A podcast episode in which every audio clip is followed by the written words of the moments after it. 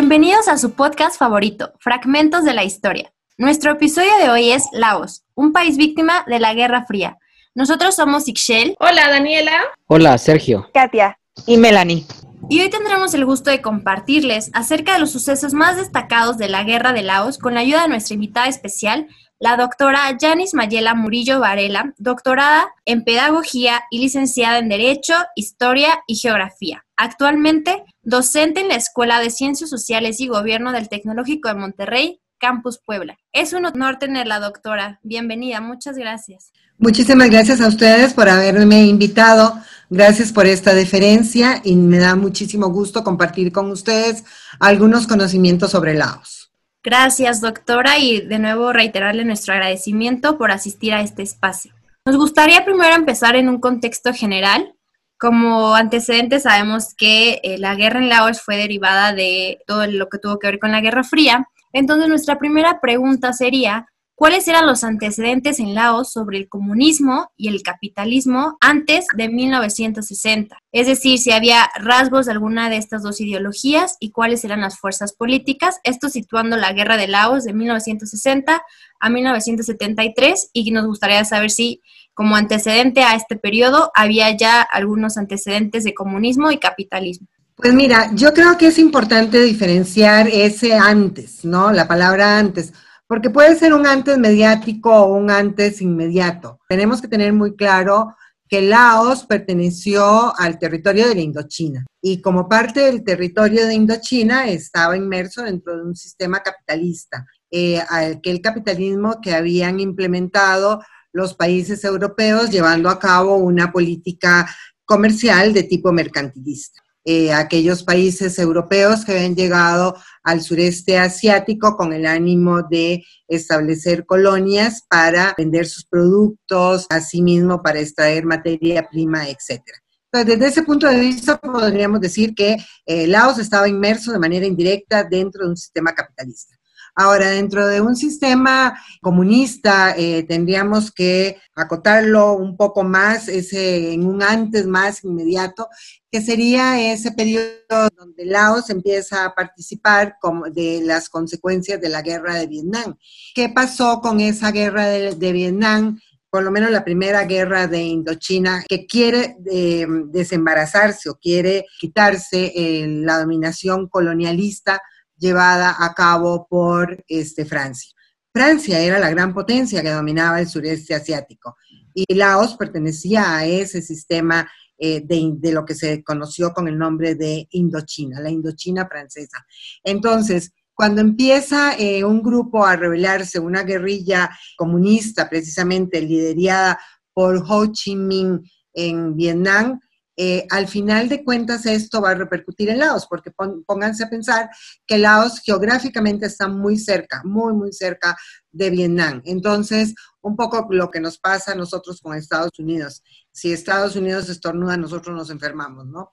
Entonces, este, eh, desde ese punto de vista va a conocer precisamente de, del comunismo eh, Laos, ¿sí? Como una influencia indirecta también. Así es, doctora, creo que nos da un panorama general de que respecto a Laos, previamente hubo un sistema capitalista liderado por Francia, al ser una colonia de la Indochina francesa, y que como comenta, posteriormente, a través de su relación con Vietnam, empezó a tener acercamiento hacia el comunismo.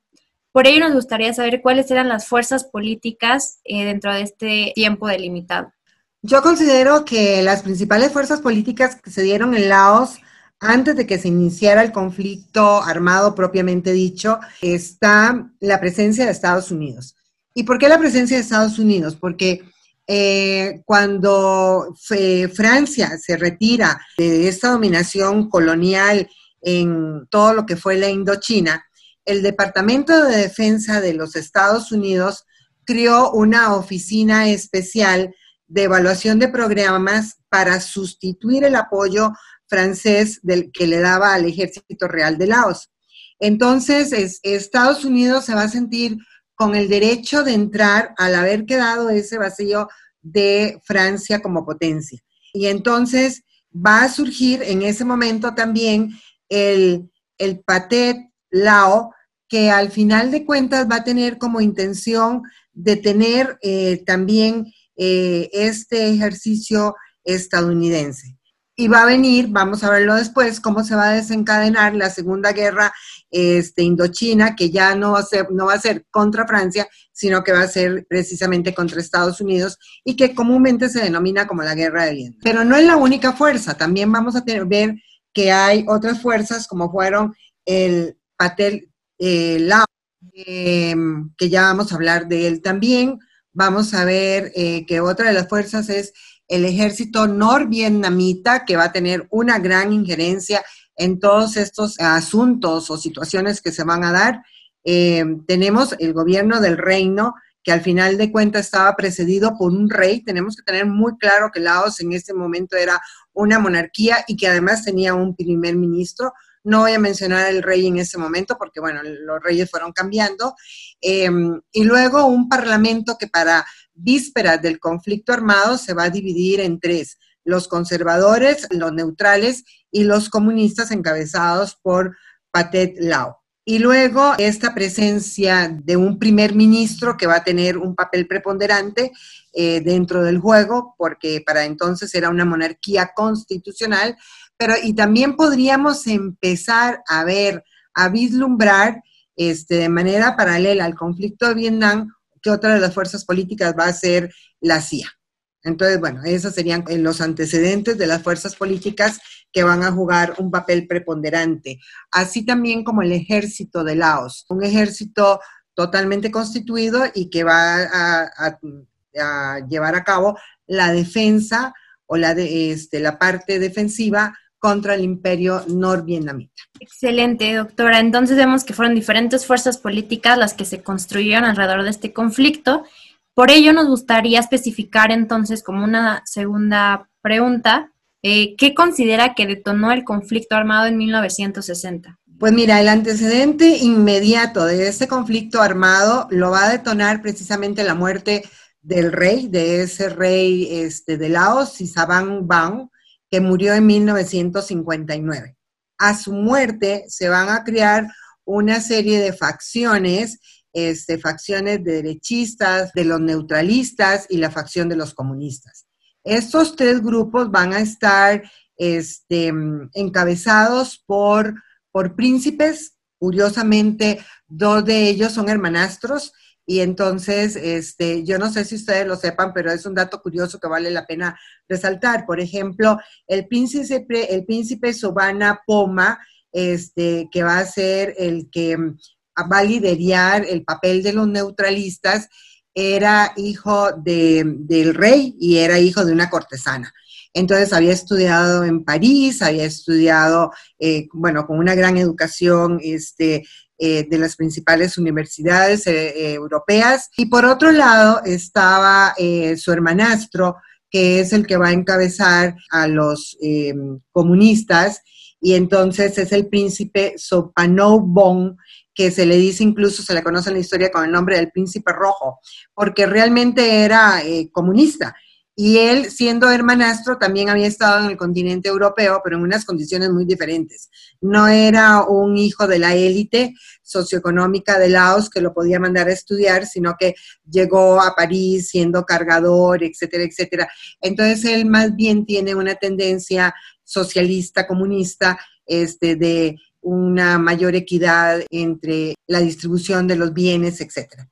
Y luego, por otro lado, teníamos a los derechistas, que fue, estaban encabezados por Bong Om, este, era un militar de derecha, y a él fue a quienes apoyaron los países de Occidente.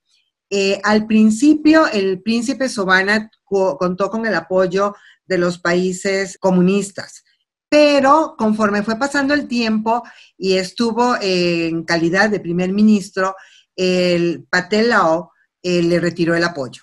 Y entonces, y le retiró el apoyo porque dijeron, este es un títere, un títere de los Estados Unidos. Y entonces, cuando se dieron cuenta que más bien servía a las fuerzas estadounidenses o a los intereses estadounidenses en la región, este, el Partido Comunista le retiró el apoyo. Pero ese va a ser, va a ser precisamente la muerte de Sisa Bambón lo que va a detonar y las consecuencias que se producen al ya no existir un poder monárquico que detentara eh, o centralizara el poder y estos conflictos que se produjeron entre estas otras este, facciones que fueron la derechista, los neutralistas y los comunistas. Excelente, doctora. Ahora tenemos un panorama general de los antecedentes. Por ello, nos gustaría pasar a nuestra tercera pregunta. Como nos mencionaba, uno de los motivos por los que Laos fue muy importante geopolíticamente fue por su cercanía con Vietnam. Pero, ¿qué otros motivos considera que lo hacían un país atractivo geopolíticamente? Mira, Katia, este, en realidad, eh, la posición estratégica, geográficamente hablando de Laos, es envidiable eh, desde el punto de vista que, bueno, aunque es un país que no tiene salida al mar, está rodeado de una serie de países. Entonces, de alguna manera se puede considerar que la ocupación de Laos eh, puede, puede fungir como lo que se ha denominado a lo largo de la historia estados tapón o estados este, que en un momento dado pueden detener una avanzada o pueden permitir, si abren las la puerta, este, de alguna eh, injerencia ideológica, militar, política, etcétera. Nada más eh, pongámonos a pensar que eh, está rodeado, bueno, al noroeste tiene a Myanmar, tiene al norte a China, limita al este con Vietnam, luego tiene a, limita al sur con Camboya y al oeste por Tailandia. Y hay que tomar en cuenta algo muy importante, que es em, la disposición de las tierras de Vietnam. Vietnam tiene la forma de una C, pero una C invertida. Entonces, hay una parte de Vietnam que tiene territorios aquí en esta parte, en la parte alta de la C, y otra que tiene eh, territorios en la parte baja de la C. Em, es más difícil transitar el territorio así que si, atravesa, que si lo atravesamos desde la cúspide de la C a la parte baja de la C. Eso, significa que es más fácil atravesar el territorio de Laos, que es el que está aquí, que darle la vuelta a todo el territorio de Vietnam. Entonces, esto ah, permitió que su posición fuera estratégica. En realidad, eh, gracias a esta posición geográfica de este, Laos, Em, van a haber intereses tanto de Estados Unidos como de Rusia. Para Rusia, este, simple y sencillamente era el territorio idóneo a través del cual podía llevar ayuda de Vietnam del Norte a Vietnam del Sur, pasando por territorio de Laos. Y por su parte, para Estados Unidos, era un país para choques, o sea, un país tapón para detener em, em, el avance comunista, produciéndose así lo que denominamos normalmente como guerra proxy. Al final de cuentas, estas guerras proxy son las guerras que se llevan a cabo en el contexto de la Guerra Fría, em, en donde las dos grandes potencias que van a liderar eh, los grupos que están alrededor de ellas Em, con dos modos de vida, de ver la vida diferentes, con dos sistemas económicos, políticos, ideológicos, etcétera, en donde lo que se trata es de hacer prevalecer la, forma de, ver el mundo de cada una de ellas, em, van a encontrar en Laos, como encontraron en Vietnam o como encontraron en Corea o como encuentran hoy en Siria, un terreno propicio para que ellas no se enfrenten, estas dos potencias, no se enfrenten en su propio territorio, sino que aprovechándose de un conflicto interno que se estaba desarrollando en Laos, puedan hacer valer su eh, órbita de influencia. Entonces, ¿qué es lo que quería hacer Estados Unidos? Portar el suministro de esas, este, de todo lo que pasaba de Vietnam del Norte a Vietnam del Sur a través del territorio de Laos. Y entonces este, Laos se va a ver inmerso en todos estos vaivenes del mundo contemporáneo y se va a constituir básicamente como un microcosmos, podríamos decir, este, en donde confluyen, donde pueden confluir en ese territorio tanto la influencia comunista como la influencia capitalista. Muchísimas gracias y creo que nos ayudó a entender exactamente por qué era muy importante. Y pues vamos a la siguiente pregunta. Sí, muchas gracias doctora por sus respuestas. Ahora yo le quisiera preguntar en concreto, ya se ha mencionado un poco acerca del, del Patet Lao y de su relación con Vietnam y los comunistas, pero en concreto, ¿qué papel jugó el Patet Lao en el desarrollo y en el desenlace de este conflicto en, en Laos?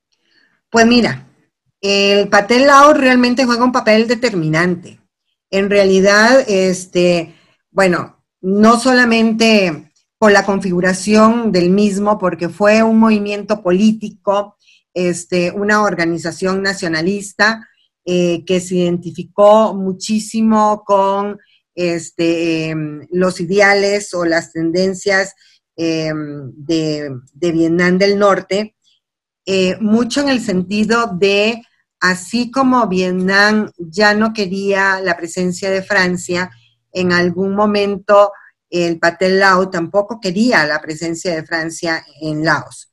Entonces, de ahí sus orígenes eh, muy, muy remotos, ¿no?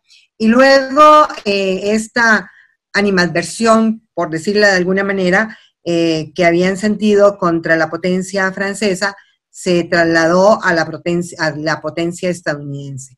Entonces, este, em, durante la guerra estuvieron eh, pertrechados y dirigidos por el ejército de Vietnam del Norte. Em, ellos llegaron a, tener gran control del territorio con altas y con bajas durante todo el tiempo que, que, duró el conflicto. Estuvieron también respaldados por la Unión Soviética, este, y bueno, hasta que lograron, lograron derrocar al gobierno monárquico y lo hicieron abdicar ya en 1973. Entonces, si ustedes se dan cuenta, eh, es un movimiento nacionalista comunista que empieza desde principios, que hace mucha, mucha presencia en la vida política de Laos, que es el que va a generar precisamente el conflicto armado o la guerra civil. Y luego va, una vez que llegan al gobierno, le van a dar oportunidad a Vietnam de que este, a destinar fuerzas militares dentro de Laos.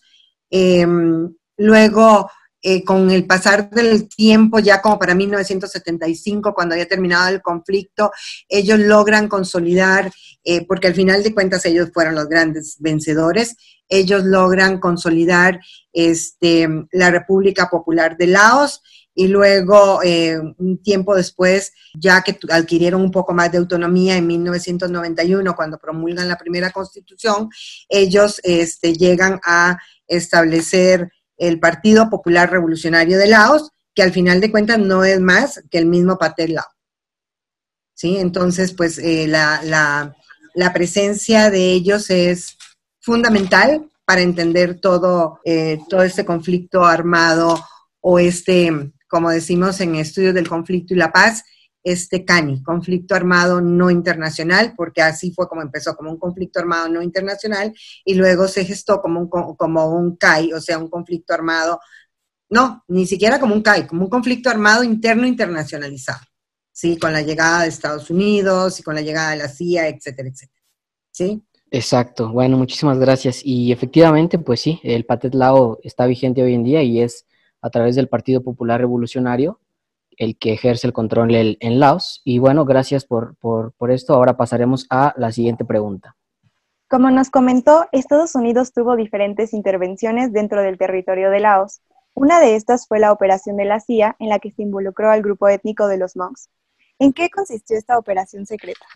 Bueno, efectivamente Estados Unidos tuvo varias intervenciones. Eh, una de ellas fue el papel oficial que asumió Estados Unidos Basta con ver declaraciones de Kennedy de esa época en donde dice, este, hay que apostarle al Laos neutral, etcétera, etcétera. Sin embargo, por debajo del agua, Estados Unidos no se podía dar el lujo de que el comunismo se expandiera en la zona. Entonces, él era como el paladín de la democracia, ¿no? Entonces, eh, bajo este título se había hecho presente en algunas partes del mundo y Laos no fue la excepción. Entonces, este, eh, pero hubo una intervención que fue esta intervención secreta y secreta porque incluso hasta la fecha hay mucha gente que no sabe qué, fue esto. Em, la intervención de Estados Unidos fue una intervención descarnada, primero que nada, en donde em, bombardeó y bombardeó y bombardeó hasta el cansancio el territorio de Laos, al grado de que Laos hoy aparece este, en la parte llana este, con oquedades, como si fueran huecos de, este, de, las, de que son huella de las bombas que dejaron este, eh, los aviones que lanzaron estas bombas en, el territorio. Pero esa operación secreta específicamente fue este, la que llevó a cabo la CIA.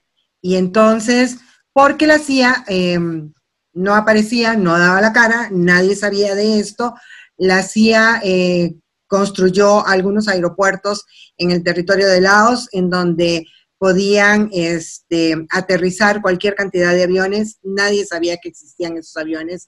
¿Por qué? Porque al final de cuentas, Laos era un país neutral, declarado así por la Convención de Ginebra. Entonces, eh, violentar esta situación de neutralidad era como un, doble, una doble afrenta dentro de este, los tratados de, Ginebra.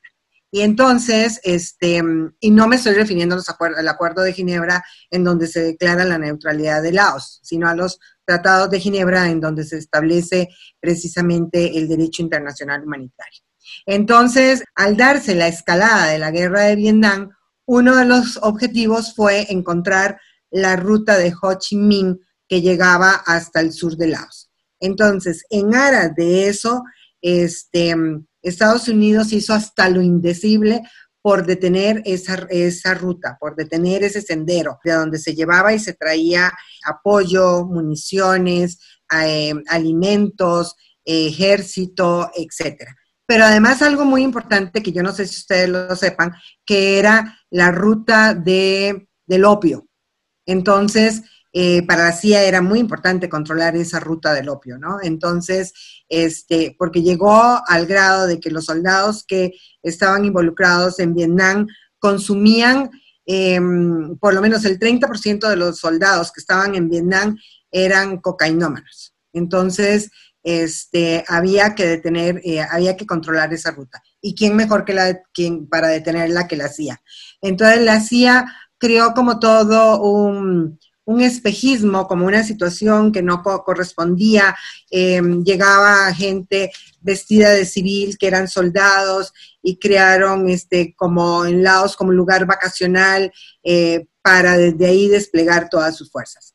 Ahora, ¿cómo hacerlo? Entonces, eh, contrataron o se pusieron de acuerdo y este, con Ban Pao, que era un líder eh, Mon, que mm, es este grupo étnico eh, de una etnia minoritaria, pero dentro de las etnias minoritarias es mayoritaria en China.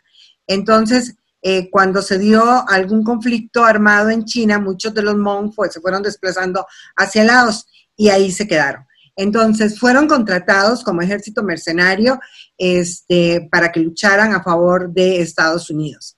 Em, pobrecitos, pobrecitos los Hmong, porque al final de cuentas, cuando em, eh, la capital de, Vietnam del Sur, este, cayó y cuando ya se tuvieron que ir los norteamericanos del territorio de Vietnam, este, simple y sencillamente eh, se fueron y dejaron a muchos de los Hmong este, sin ningún tipo de protección. Este, eh, básicamente creo que esa es la, esta parte secreta ¿no? de las intervenciones de los Estados Unidos y que hasta el momento em, hay una gran privacidad con respecto a los archivos. Eh, hay muchos de estos este, MON em, dispersos por algunas partes del mundo. Eh, algunos emigraron a Argentina, algunos están en Estados Unidos, algunos emigraron, emigraron a Tailandia. Los que se quedaron fueron perseguidos horriblemente este, torturados, eh, murieron y hoy por hoy hay algunos que viven todavía en la selva y entonces están como en un reducto ahí adentro de la selva, pero rodeados por el ejército este, de Laos. Y han ido disminuyendo. Eh, no solamente por las condiciones climáticas en donde viven, este, porque están metidos, refundidos en la selva, sino también por la situación de que son atacados. Entonces, este, casi, casi como al grado de un genocidio, eh, porque si los detienen, si los encuentran, los detienen, los matan las más de las veces. Son considerados enemigos. Bueno, muchas gracias. La siguiente pregunta, doctora, sería acerca del Acuerdo de París que se firmó en 1973 entre Estados Unidos, Vietnam del Norte y del Sur y el Frente Nacional de Liberación. ¿En qué consistió este acuerdo, pero principalmente cuáles fueron los beneficios para Laos? Bueno, rapidísimo. Estos acuerdos de paz de París de 1973 tenían como objetivo básicamente establecer el fin de la guerra de Vietnam, que es una guerra tremenda, ¿no? Este, que se cobró miles de muertes de tanto de Estados Unidos como de vietnamitas, este, y eh, establecer los derechos fundamentales que, se llegan a establecer después de terminar una, guerra, es tal y cual es un acuerdo de paz, como el nombre lo indica, em, establece eh, la eh, independencia de Vietnam del Sur y la estabilidad de esta región del sur de Asia. Y en concreto, en relación a Laos, vamos a tener que eh, va a haber un reconocimiento en estos acuerdos de lo que ya se le había otorgado a Laos en los acuerdos de Ginebra de 1954, en el sentido de que se le reconoce su independencia y entonces, este, pues bueno, es una manera de decir, se confirma, se ratifica lo que ya se había establecido, ¿no? Entonces, a partir de entonces, mm, Laos se constituye como una república independiente comunista comunista, porque acuérdense que el partido de Pate Lao fue el que eh, ganó toda esta lucha, ¿no? Claro. Y bueno, a, a, modo de conclusión, nos gustaría saber qué consecuencias sociales, económicas y políticas existieron después de la guerra de Laos y si estas consecuencias siguen teniendo impacto en el país. Sí, este, finalmente, bueno, eh, como, como decíamos, la, la CIA llegó en un momento en que no solamente reclutó hombres, este, porque muchos de esos hombres que habían reclutado murieron en el conflicto armado, en la guerra, este, sino que entonces llegó a reclutar niños. Em, hay una generación como que se pierde, tenían en el ejército niños menores de 15, 16 años y hombres después de los 45. Entonces, como la, que, la generación del medio Em, ya, ya había desaparecido porque habían muerto. El número de bombardeos fue tan intenso que em, las comunidades quedaron totalmente destrozadas.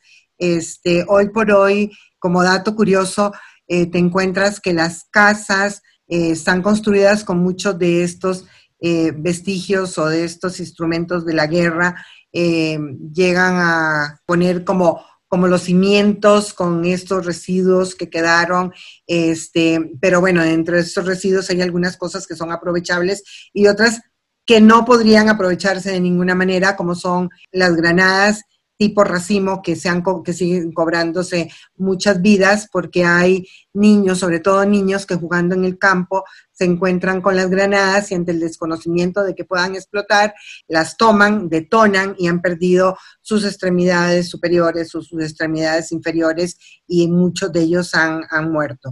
Por ejemplo, la llanura de las jarras, que era eh, un lugar como mítico porque eh, hay una, habían unas jarras como unas tinajas enormes colocadas de manera ahí este, en todo un, una llanura, eh, fue totalmente destruida, en algún momento explotó. Se considera que los bombardeos este, que se llevaron a cabo, porque se dice que Laos es el país más bombardeado del mundo, eh, que se llevaron a cabo bombardeos cada ocho minutos, este, durante 24 horas, durante no sé cuántas semanas seguidas.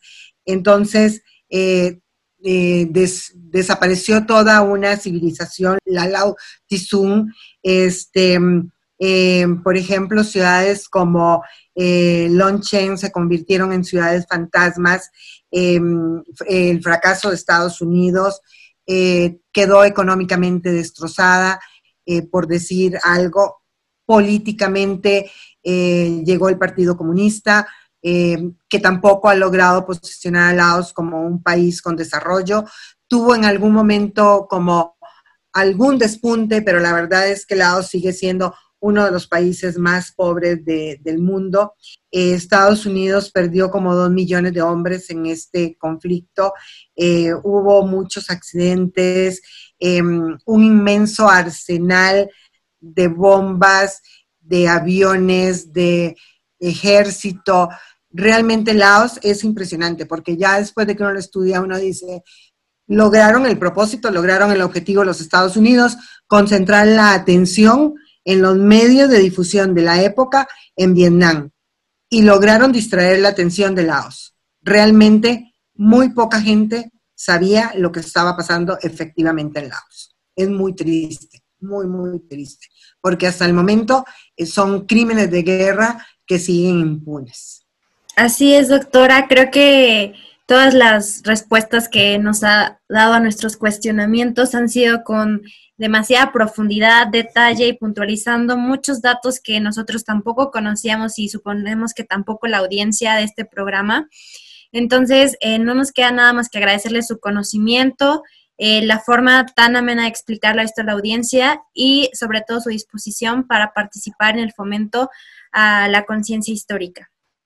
Con mucho gusto, eh, Melanie, Katia, Daniela y Sergio. Con mucho gusto de cooperar con ustedes para esta actividad.